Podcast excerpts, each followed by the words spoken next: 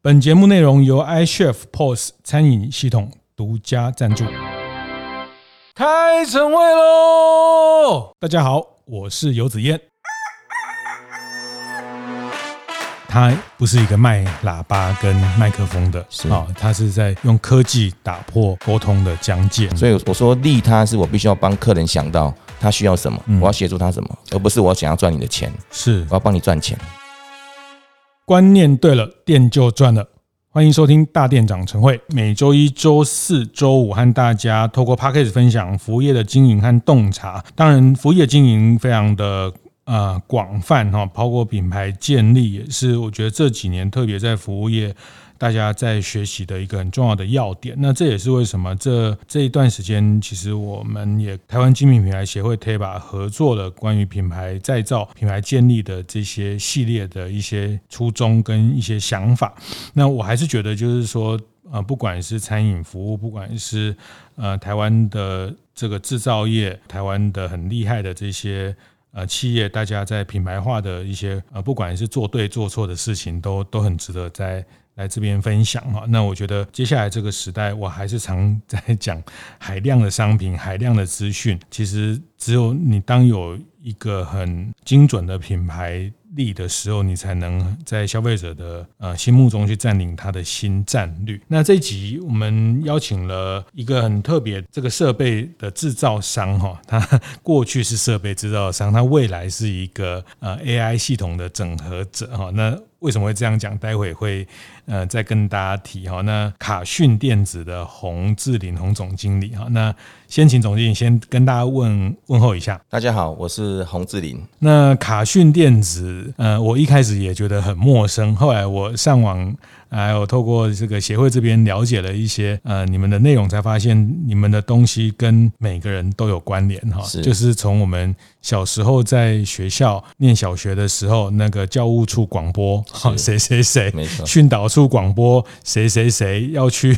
呃领奖，要去 呃这个要被训导处叫去这个所谓的广播系统。其实，在台湾超过一半的占有率都是你们的供应啊。那我们常常在呃电视上看到我们的国会的殿堂上，呃被国会议员拔掉的那个麦克风 哈，也是呃很多会议用的。这些其实呃跟很多大家企业里面用的呃会议的这些设备都有非常直接的关系。那其实是一个成立三十超过三十年的呃一个会议系统的设备公司，可不可以还是先请呃洪总简单谈一下呃卡讯的主要的一个商品的内容的形式大概是什么？我我想说卡讯应该是这三十年应该分成三个阶段了哈。是。那第一个阶段我们其实是做很单纯的喇叭跟扩大机。对。那在二战之后，因为基础建设刚正在开始，其实每一个地方都需要有扩音设备，嗯，哦，所以在前十年其实做只单纯做喇叭跟扩大机，其实就已经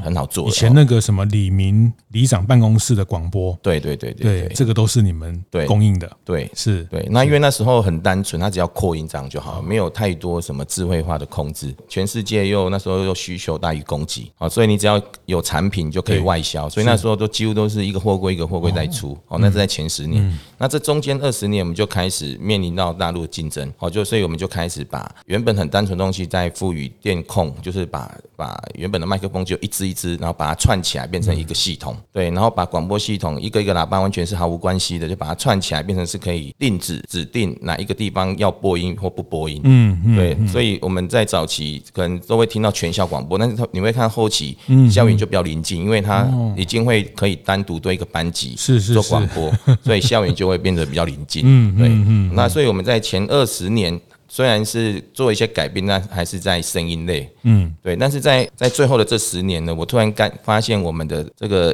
营业额一直停滞，对。那我所以我就在去思考为什么会停滞啊？那后来发现哦，原来声音的这个东西是你买完之后没有坏掉，你是没有感觉，是不会再换的，嗯。哦，所以我们很多的那个使用者都用了十几二十年都不换。那如果喜欢我的人都买了，然后又不换，那我当然就完蛋了，嗯。所以在近十年我就把盘。盘点完之后，发现我应该要把影像再把它加进来。嗯，然后再把那个物联网再把它加进来。哦、那像这几年，我们甚至把 AI 都加进来。是哦，因为使用者他现在已经不是在单纯就只需要设备，他去更需要的是这个环境的使用的情境。所以我们在这几年就会把这个产品的推广进阶到情境的设计。嗯，哦，就像我们我刚才去另外一个客人那边，其实整个谈完之后，我完全没有介绍到产品，反而去了解他们使用需求。嗯，然后根据他们现在的痛点去建议他们该用什么。是对，那。即使没有谈产品，但是客人已经对你产生很深的信任。嗯，他也说你是我所有史以来见过没有谈产品取得我信任的人。哦，对，这也是我们现在他们需要的是一个会议系统，是一个视讯会议系统，应该说这样的东西。对，他们会他们会他们以为他们只是需要一个视讯系统，他们其实是应该去审视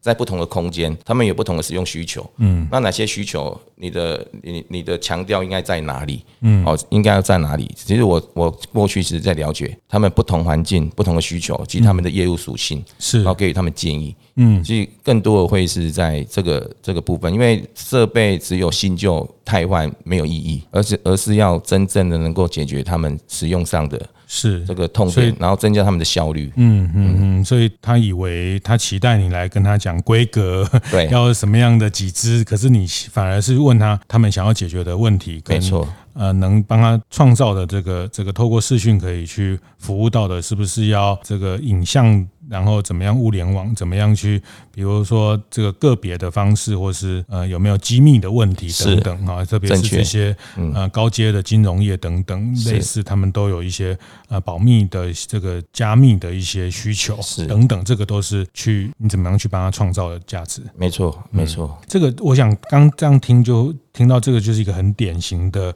从制造开始，大家在三十年前制造的年代就是叫供不应求，只要你从东西做得出来就卖得掉。但是三十年后，其实各行各业都一样哈，就是以前就是你你呃这个餐厅，你只要呃时间到了，然后商品你的菜色端得出来，就会有客人。但是现在通路多元了，现在消费的选择多元了，商品的供应多元了，大家看到一个这样的变化。我我看了一下卡讯的这个过程，我觉得有个东西很有意思，也也是你讲的，可能就是到了第三个十年哈，你们两度得到 iF 设计奖，是还有七度拿到台湾精品奖，是，我这是非常非常不简单的哈，还有国家发明奖等等。这十年其实这些奖项，我我我后来理解啊，其实得奖这件事情，嗯。是要先花，是得花一些功夫的哈。就是说，我后来理解，就是得奖这个，可能你你要先了解，呃，怎么去申请，然后这些奖项在鼓励什么，然后你你要你的什么特色，你的什么优点，是不是符合这个奖要去鼓励的？他他需要有一些准备，或者是更明白讲，他需要有一些投入。是啊，那我不知道，我看到这个资料，这个这些奖，呃，是这十年也是你们很刻意，或者是也不叫刻意，就是说你们很着重在包括转型的过程，得奖对你来说是一个很重要的功课吗？是重要的哈。那其实当时在思考讲的这些事情，是在想要盘点自己公司的能力的哈。那你奖项不管你有没有得，你总是会得到一些 comment。嗯，对，然后这些 comment 其实就是等于一个不用花钱的顾问在跟你讲哈。如果顾问都讲了，你没有想到一定有所缺，是哦。所以当时我在不管是台湾精品、埃弗设计大奖，甚至乃至于一些国家的研发补助，其实我一开始只是想要去盘点自己。到底现在到哪一个程度？嗯，好，那像我们也得到有一个叫国家人力创新奖，是对。那这这过程其实是很漫长，因为当我在做那个公司转型的时候，就就思考先从人，所以我们就开始做教育训练。那因为在教育训练有一个叫 TT 那个 TTQS 的评鉴，哦，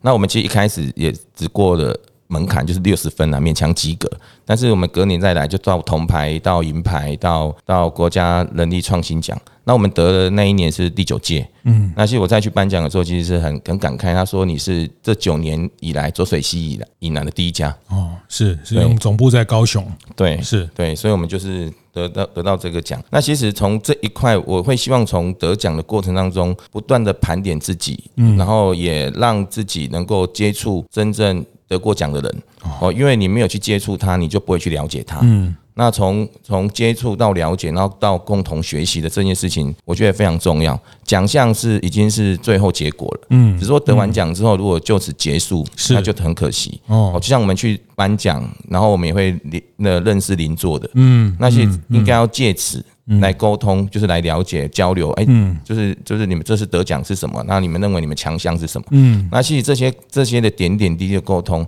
才是我想要真正去参与这些奖的背后真正想要得到的，倒不是当这个名，名是自然而然来的，是是，对，是说得了名之后，那个那个记忆是很短暂的，大家知道你得奖，宣传。一两天拍拍手不见了，但是背后你想要留下什么？我觉得这件事情是是我想要，而且是最重要的。哦，很棒，就是得奖是个手段哈，但是目的是第一个被检视，透过外部的标准来检视自己，没错。那第二个就是我们，哎，我觉得这一段也很少听到有人会特别呃分享，我觉得也很难得，就是你跟一样得奖的这些人进到了这个社群里面，进到了这些被评选过的人之后，因为都是。被选选过或是被呃评选过的人，怎么去跟他交流、去学习？因为坦白讲，呃，你可能过去你也知道他，但是你也没有什么一个角色或机会去交流。但是因为我们都刚好拿到这个奖，这个其实是反而你在这过程发现得到最大的收获。是，嗯嗯嗯嗯，这也是我近近几年还是不断的在接触一样，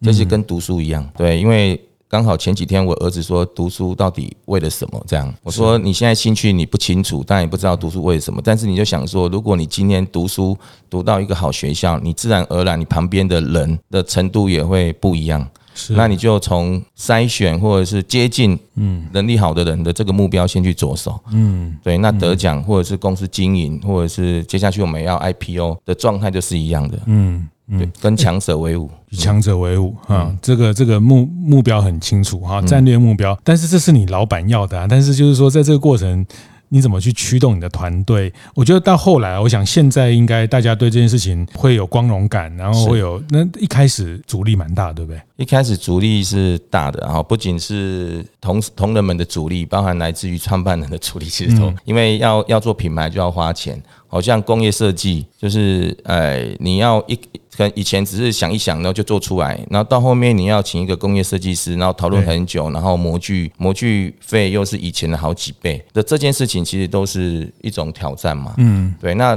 但是如果没有投入最后的这些成果，是那我觉得 leader 的这件事情，当你在推动一件公司陌生的。这个这个事情，你必须要每自己必须要清楚。当只有你最清楚那个愿景，嗯，对，那你要怎么让这个愿景让别人知道，让同仁们知道，让那个股东们知道，这是需要一段时间的。是哦，因为你讲可能只有十分钟，但是你想已经想了很久。嗯，你怎么在这十分钟里面要求别人是听得懂这件事情是是不切实际的。是对，那怎么先把这个概念抛出去之后，再慢慢的实现引导，必须要有耐心。是对，所以我认为那个挫折的背后其实是。对于自己，你必须要更坚强，自己知道清楚要做什么，是，然后给予更多自己的打那个打气，嗯，跟给同仁们耐心，特别是在从所谓的制造要转到。一个品牌的思维这件事情哈，那这个要有一个非常坚定的对品牌的信念，嗯，因为过去的制造的这个这个经验或者这个惯性，嗯，呃，它很容易就就价格导向，很容易就规格导向，很容易就是我有这个功能，你没有这个功能，去去跟客户沟通，但是要进到品牌这件事情，得奖只是这其中，我想我猜想应该是很漫长的这个转型过程的其中一块拼图哈，因为其中的一个一个方式让大家。从呃一个比较有形的这个事情进到一个比较无形的呃价值的开始的开端哈，那呃我我觉得这个过程我我光想就觉得蛮难的，一定很难哈，因为花了十年，我想还在路上。那我我特别会再请洪总去分享，就是说。嗯、呃，这个其实卡逊也代表了台湾很多的在做产品，或者是说大家从呃比较产品的出发，然后要进到所谓品牌这件事情。就像您刚一开始讲那个例子，你去跟客户沟通，你现在你现在不会去直接用产品，你会先跟他谈他的应用的模式，甚至呃，我会常从几个资料看到你常会用呃所谓企业的数位国门。是，或者是场域经济，再去表达你的价值这件事情哈，这个你是你你为什么这样去沟通？那这个品牌的关系是什么？那呃，你不过就是就卖设备嘛，是，就卖扩音器、卖会议系统、卖这个，因为疫情大家需要跨境开会，需要线上视讯，你就是设备商，你就是供应，反而是用企业的数位国门，你你怎么去跟客户沟通这个价值？中场休息时间，一样和大家分享节目合作伙伴 iCHEF 的最新讯息。iCHEF 永续餐厅运动又有一个新的伙伴，这次跟 iCHEF 携手合作的是知名的循环容器品牌好和气。随着近几年环保意识抬头，但对于一般的餐饮业者来说，很多时候明明想要为地球尽一份心力，但真的要找到合用又容易取得的环保外带容器，还真的很不容易。所幸循环容器的出现。不仅对消费者来说很方便，对于店家经营者而言，也多了一个更容易取得的选择。而被称为容器界的 U-Bike 的这个好和气，二零一六年就在台南的正兴街推广使用循环杯，目前服务范围已经来到了台北。这次的合作就是希望招募更多位于台北、台南等特定商圈的店家，一起加入好和气的循环容器行列。而且最近 iCHEF 还邀请了知名的餐饮界 KOL 热血老板 James。一起合作拍摄了好和气的开箱影片，用更生动活泼的方式，让餐厅老板们快速了解循环容器。欢迎有兴趣的大店长，赶快到 iCHEF 的粉丝专业了解更多详情哦。因为疫情，大家需要跨境开会，需要线上视讯，你就是设备商，你就是供应，反而是用企业的数位国门，你你怎么去跟客户沟通这个价值？其实这个价值来自于利他的这个想法哈，因为很多卖产品呢，只是想要对方买你的产品，但是你却不关心他这个产品在他的环境是怎么用，嗯，好，所以我们在也因为因此，所以大家。都只会介绍我的产品有多么的强，有多么的好哦，那价格有多么的实惠。对，但其实客人其实要的是的这个产品，在他的这个环境底下帮了他什么？所以我在数位国门这个概念，其实是已经是进到我想要为你赚钱。这个产品进去，它不是只有你增从旧设备变新设备，而是它在帮你增加你的品牌形象、你的企业形象。当这一块品牌形象、企业形象如果被营造好，你的沟通效率就会提升。就是客人进去已经不用再。猜你是什么咖了，因为在里面他已经帮他已经你的你的这些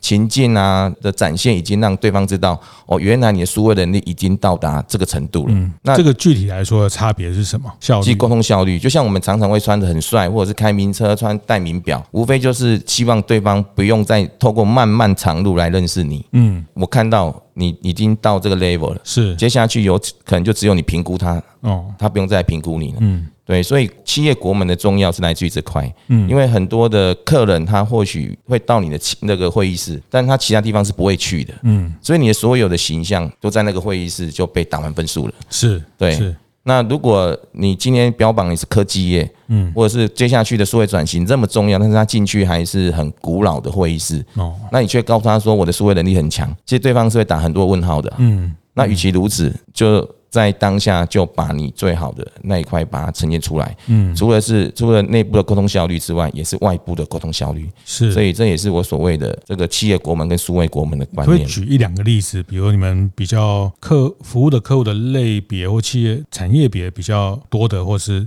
怎么样去让它有一个企业的数位国门这个事情。如果在传统的会议室，一般还是用投影机嘛，哈，嗯，那投影机你平常是不会打开的，因为你。必须要关灯，对，然后他才看得清楚。是，所以当客人来的时候，其实你就是进到一个那个空白的会议室，完全没有任何的迎宾牌啊等等。那如果今天我们那个转换的一个显示设备变成是一道一个一个拼接大墙，嗯，那所以客人进来，他就会看到你的名字挡在这上面。哦，对，那就是一个企业的国门了。嗯，对，好比如说，哎，欢迎那个我们的那个游子燕总监莅临卡讯会议室。跟有没有打你进来的感觉是差很多的，嗯，好，那个是在一开始进去的欢迎迎宾的部分，好，那如果今天因为疫情，然后我们都必须要透过 camera 来认识对方，那你会希望 camera 打开的那一刹那，对方认为你是什么样子的你这样，嗯，哦，是杂乱无章的环境，或是昏暗的环境，嗯，或者是它是一个很明亮的，我就有一个视觉大墙，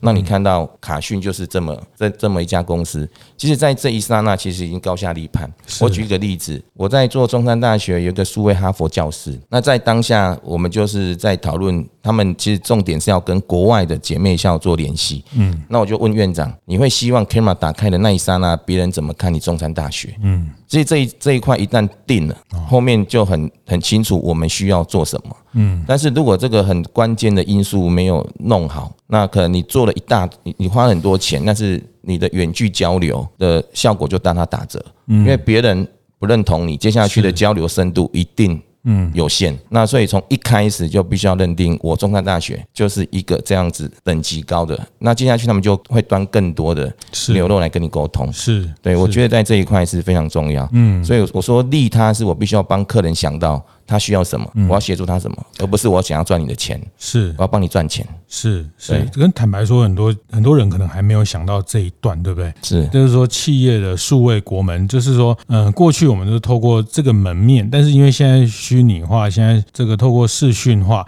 你确实他怎么样看到你的。不管叫官网或是在线上跟你接触到的那个体验，都会变成他对你的品牌的认知的一部分了。没错，所以卡讯就在协助我们把这个体验的效率跟体验的。呃，这个满意度做到超乎客人期待的一个状态，没错，是是。这部分，我觉得呃，也请总经理多分享哦，因为我觉得现在呃，大家现在都知道要做视讯，大家都可能都会用到这些应用的东西，但我觉得大家可能还没有特别想到那么清楚，说，哎，我在视讯端，我在没有跟客人接触的时候，也可以去强化我数位上的体验，是。这件事情。是是，所以所以他可以，就你讲的，就是说，他可以在在数位会议的时候，在跟甚至在一些数位情境里面，他有很多呃新的体验可以被被满足。没错，嗯，我举一个例子哈，就是在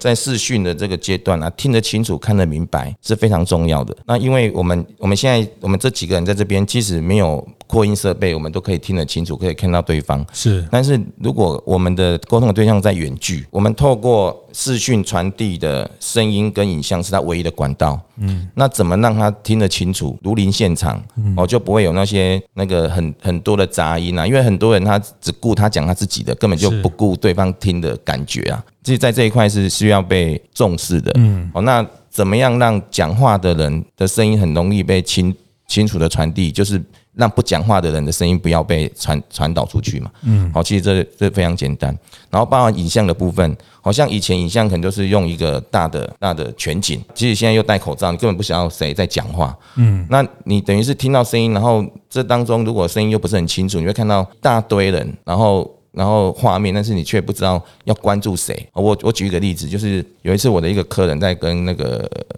郭台铭开会，他郭台铭的那个 会议室是用投影机，所以关灯。嗯，然后所以然后那个摄影机又又是全景，所以他完全看不到对方的脸部表情，所以他根本不晓得他简报是的的内容有没有被他所接受。嗯，其实，在这一段就无法调整。其实，真正一个会沟通的人，其实一直在关注对方的细部表情，是在做调整，是肢体动作等等。对，细部表情。对，那如果这一块你没有做好，你其他再。多的功能都是虚的，嗯，哦，你像我刚才讲的那个那个数位国门，还是建构在这个基础之上，对，那个是行有余力在做的，但是很多人其实连行有余力都没有，是。对，所以你会看到你在常常跟别人在开视讯的时候，其实一直在调整，说，哎，有没有听到你在讲什么？嗯，对，能不能再讲一次？是，很多时间都花在这边，是对，那所以我我会从我我有一个很明确的目标，但是我会注重它的基本条件，从这个基本条件。从这个基本条件再往前走，嗯，对，这也是我觉得我我们现在在做这一块跟别人比较不一样的地方。是是是，所以这这边就整合到很多的，包括 AI 或物联网的这些技术，是，甚至你刚刚讲的，其实这个当我们在呃虚拟或是视讯的这个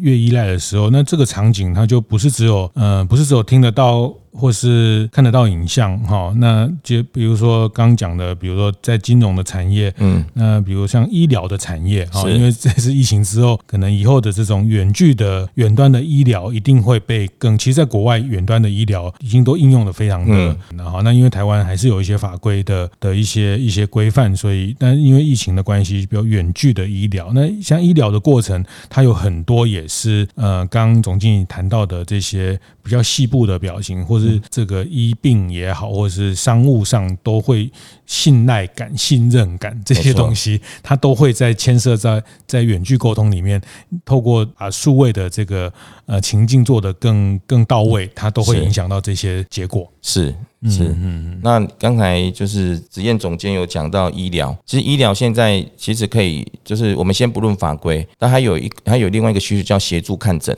哦。哦，就是有一些退休的医生，他是经验很足，是是是，对，那我们怎么样透过这个视讯，然后让现场的医生，那个已经退休的远距医生，同时看诊，是，然后同时诊断，这件事情在法规上是可以的，因为医生又在现场，嗯，所以他倒不一定是一个完完全远端。是，所以更精准的诊断的这件事情，也可以透过视讯来达到。嗯，所以接下去也会在这一段会下一些功夫。是是是，我想大家今天从那